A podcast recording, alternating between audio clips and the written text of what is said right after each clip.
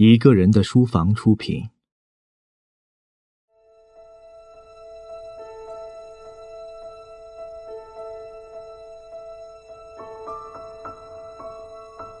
少有人走的路，作者：M. 斯科特·派克，朗读者：麦子。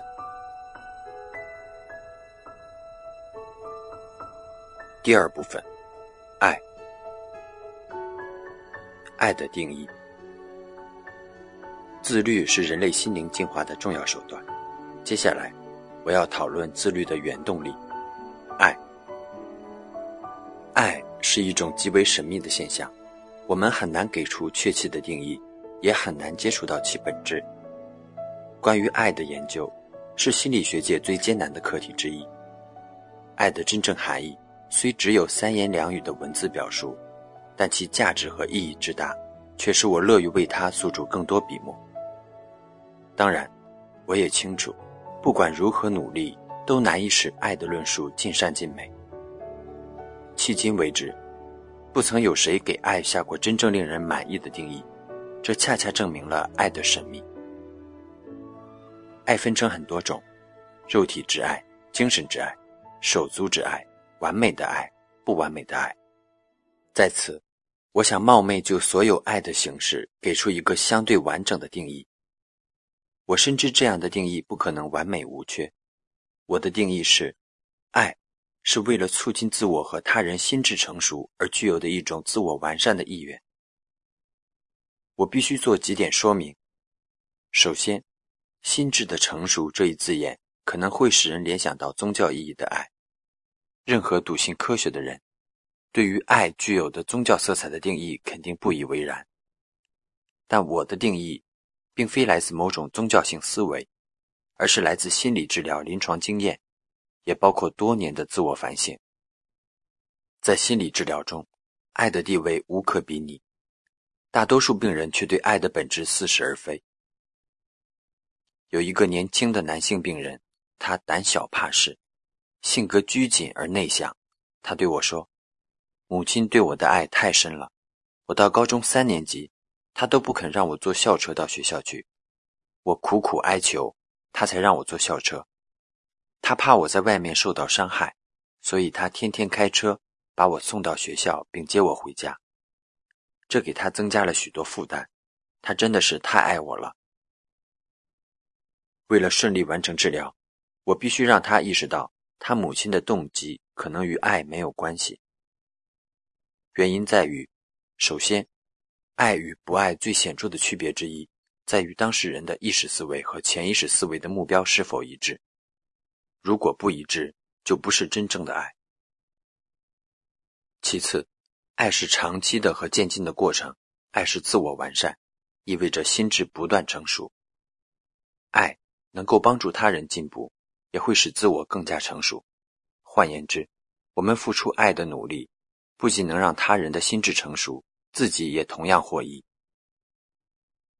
第三，真正意义上的爱，既是爱自己，也是爱他人。爱可以使自我和他人感觉到进步。不爱自己的人，绝不可能去爱他人。父母缺少自律，就不可能让孩子懂得什么是自我完善。我们推动他人心智的成熟，自己的心智也不会停滞不前。我们为他人着想而自我完善，这与自我约束不会产生对立。我们强化自身成长的力量，才能成为他人力量的源泉。我们终归会意识到，爱自己与爱他人其实是并行不悖的两条轨道，二者之间越来越近，其界限最后模糊不清，甚至完全泯灭。第四，爱是自我完善，也是帮助他人完善。它意味着持续努力，超越自我界限。爱不能停留在口头上，而要付诸行动。我们爱某人或爱某种事物，就不可能坐享其成，而是要持续的努力，帮助自己和他人获得成长。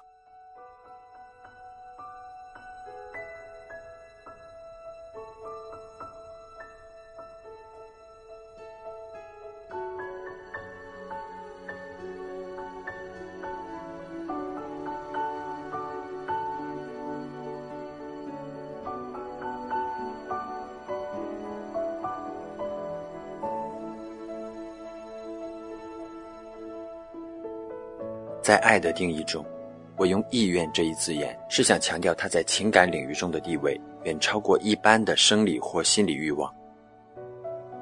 欲望未必能够转化成行动，而意愿则可成为导致实际行动的强烈欲望。二者的差别，类似于说今晚我愿意去游泳和今晚我要去游泳的差别。人人都有爱他人的欲望，但很多人只停留在想法和口头上。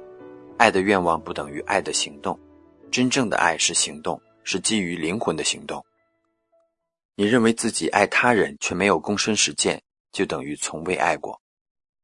与此同时，不管是爱自己还是爱他人，为心智的成熟而贡献力量，必须出于自主的选择，也就是爱的选择。接受心理治疗的病人。常常为爱的本质所迷惑，爱是那样神秘，以致让很多人误以为爱的本质是永远无法了解的。本书的宗旨并非解析爱的神秘性，我只希望努力消除多数人对爱的误解，带领读者们回顾个人经历，以接近爱的核心，走出与爱有关的痛苦。死亡的风险。我说过，爱是行动，爱需要与懒惰对抗，与恐惧较量。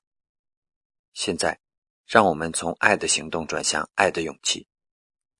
爱意味着自我完善，即让自我进入陌生领域，塑造出不同的崭新的自我。在此过程中，我们接触的是从未接触过的事物，并由此获得改变。不熟悉的环境、不同的规章制度、陌生的人。事物和活动，都可能使我们面对痛苦，并由此而产生恐惧。人人都有对抗畏惧的方式，我们宁可拒绝改变，也不愿忍受改变带来的痛苦。此时，我们最需要的就是勇气。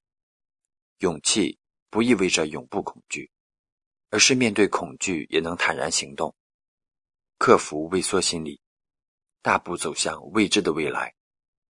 在某种意义上。心智的成熟需要勇气，也需要冒险。生命的本质就是不断改变、成长和衰退的过程。选择了生活与成长，也就选择了面对死亡的可能性。在死亡的指引下，我们会清醒地意识到人生短暂，爱的时间有限，我们应该好好珍惜和把握。不敢正视死亡，就无法获得人生的真谛，无法理解什么是爱，什么是生活。万物永远处在变化中，死亡是一种正常现象。不肯接受这一事实，我们就永远无法体味生命宏大的意义。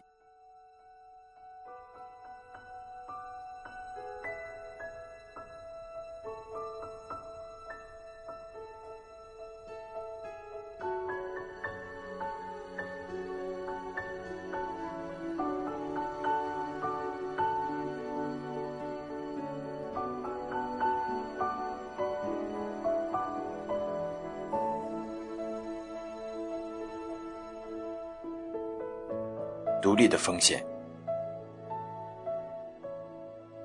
人生就是一种冒险。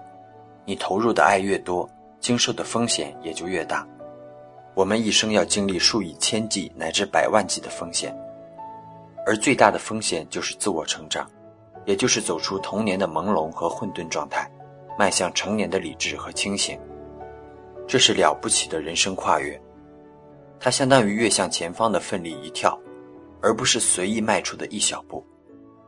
很多人一生都未实现这种跨越，他们貌似成人，有时也小有成就，但直到寿终正寝之际，其心理仍远未成熟，甚至从未摆脱父母的影响，从未获得真正的独立。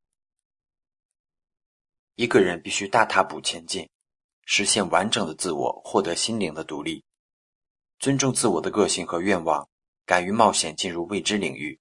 才能够活得自由自在，且使心智不断成熟，体验到爱的至高境界。我们成家立业、生儿育女，绝非仅仅为了满足他人的愿望。放弃真正的自我，我们就无法进入爱的至高境界。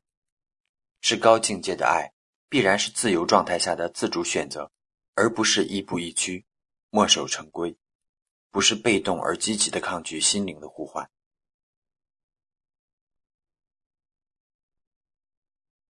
爱的自律，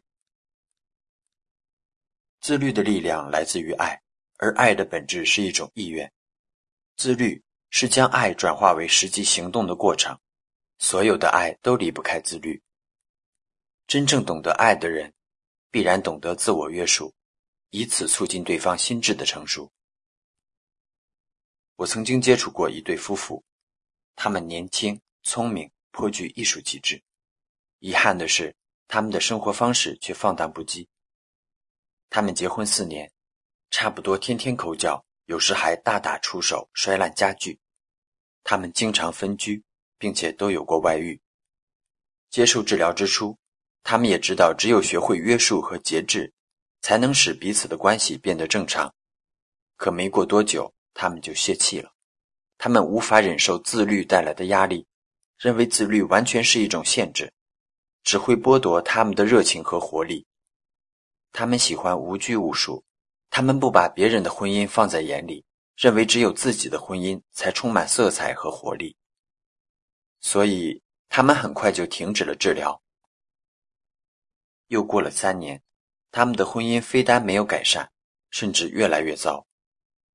他们也曾向其他心理医生求助过，依旧没有任何效果。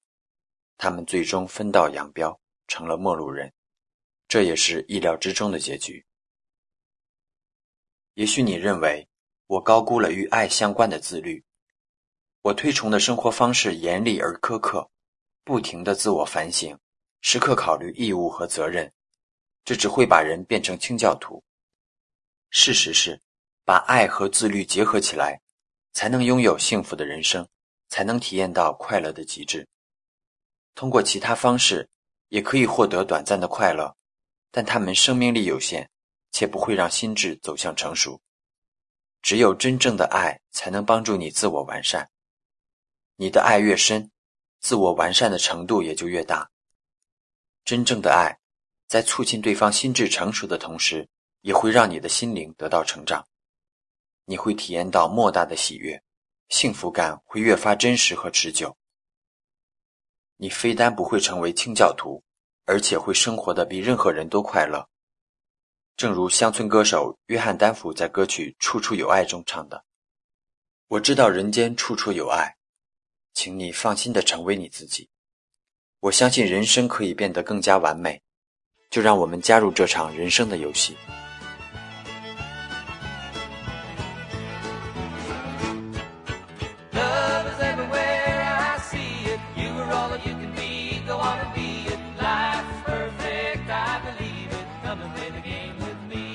感谢收听《一个人的书房》。如果我们的节目带给您一丝美好或感动，或者有任何建议，请在微信内给我们留言。如果您碰巧喜欢我们的节目，请多多向身边爱读书、想读书的朋友们推荐，让更多的人听到我们。这将是鼓励我们制作更多精彩节目的最强动力。下期节目见。